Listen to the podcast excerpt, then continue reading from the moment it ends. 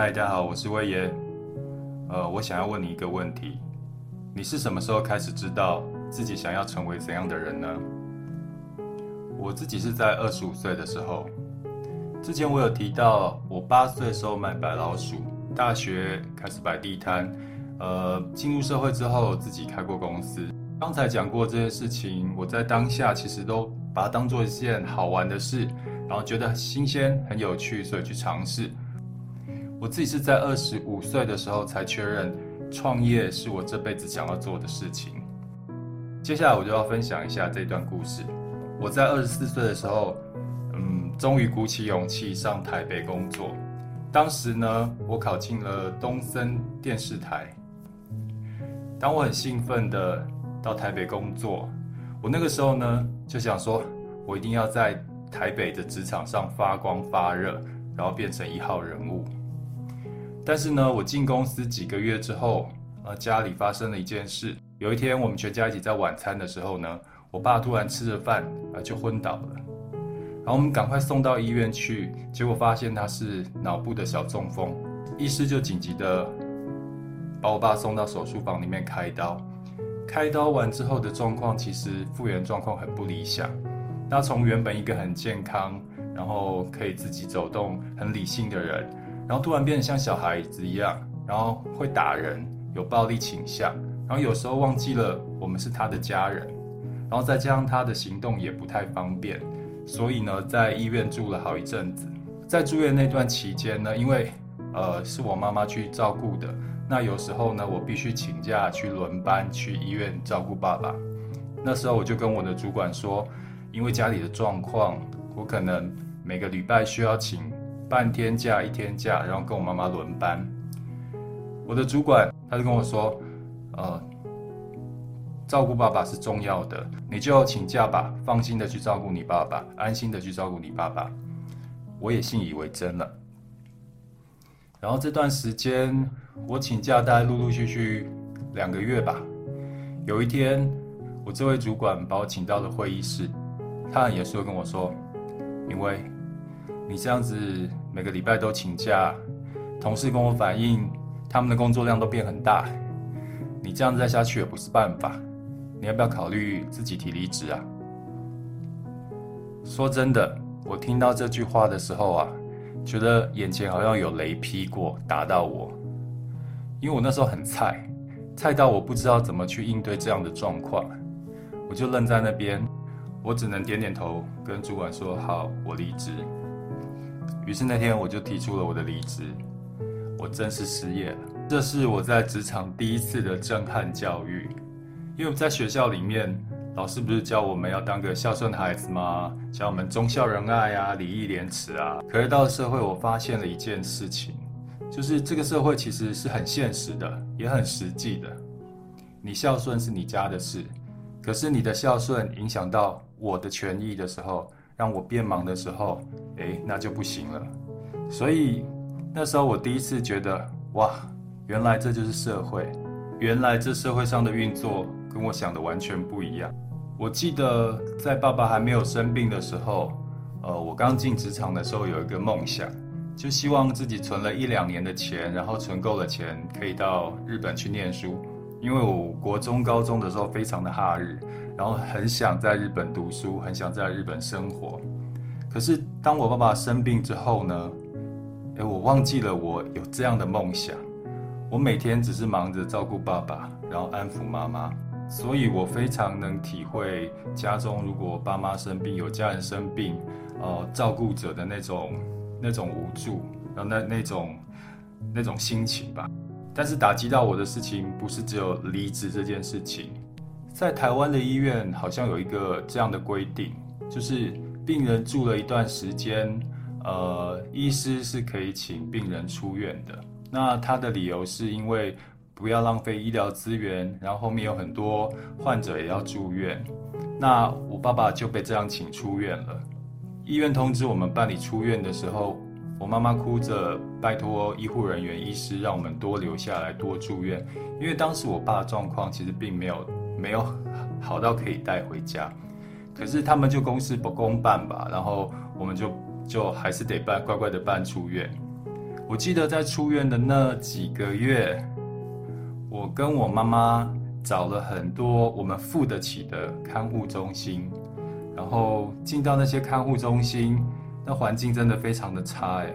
我还记得我看过那个看护中心是一间房子里面暗暗的，一排是病床，然后一排是轮椅，需要被照顾的人就像植物一样，就放在他们自己的位置。我跟我妈妈看到以后，真的就很不忍心把爸爸放到这样的环境里面。记得那段时间持续了大概两三个月，我自己也忽略了妈妈那段时间，可能是因为更年期的关系吧，再加上爸爸生病的压力。因为我妈妈一个人其实很年轻的时候，二十岁的时候就嫁给我爸爸，一个人从泰国呃搬来台湾，所以我爸等于是他的天。然后当一个天垮掉的时候，我觉得我完，我现在才有办法体会他那时候的感觉。那我妈可能就是那段时间，呃，可能有点忧郁症吧。结果后来她想不开，先走了。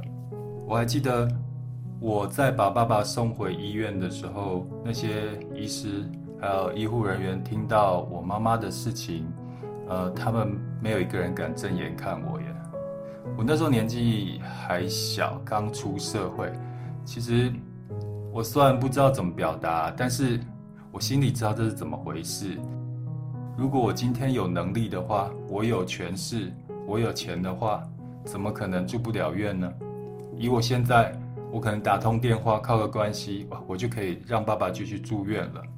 如果以现在我的收入，我可以让爸爸住最好的自费病房。可是，在那个时候，我们真的没有这些能力，没有办法帮爸爸多做一些事情。如果我的个性是一个很暗黑的人，很阴暗的人的话，我觉得我那时候一定会走歪路。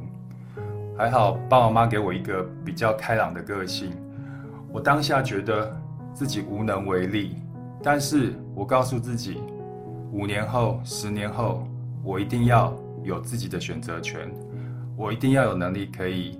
照顾帮助我身边我爱的人跟爱我的人，那个时候我就下定决心，我要成为一个有钱人。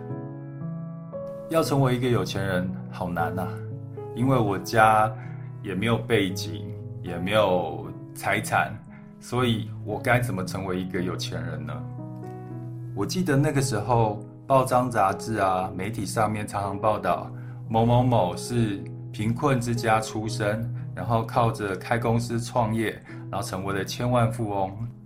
我当时看到这些新闻跟这些报道，我就觉得我也要跟他们一样，我也要去创业。所以我就在二十五岁的时候把创业当成我的职业。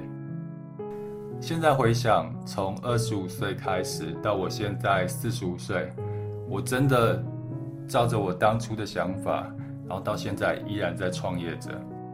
我一开始有问你一个问题，就是你是什么时候开始知道自己想成为怎样的人？也许你现在还不知道，也许你也没想过这个问题。我觉得有目标是一件很重要的事。当我确立了这个目标之后，其实我往后的所有作为，然后我的我的努力都是往这个目标前进。经历的这一段过程，体会到其实社会真的是很现实、很实际的。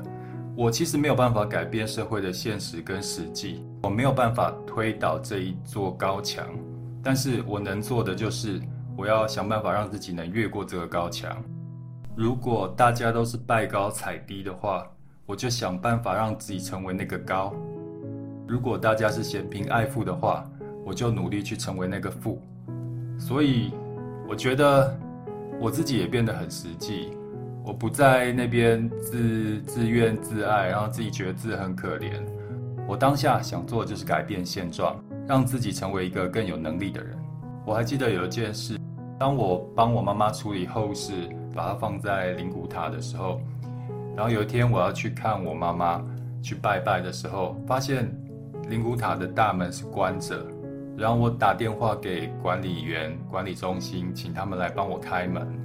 然后那个管理员就跟我讲说，如果不给他钱的话，他不要帮我开门。呃，我记得他来的时候，把我皮夹里面唯一的一千块给了他。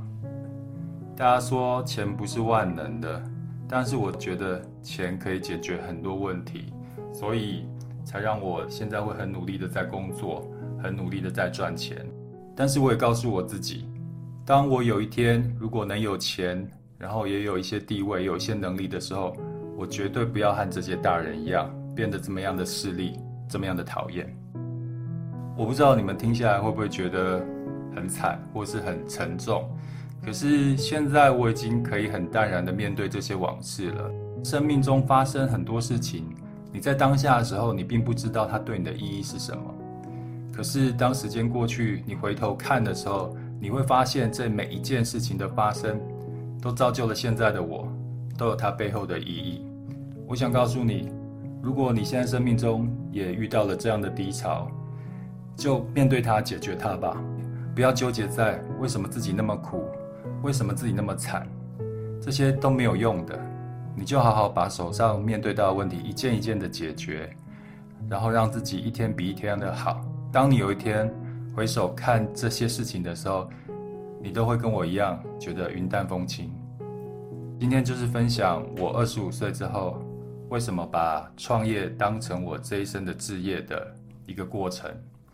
下一集我就要分享我二十六岁开始创业的惨淡的过程，拜拜。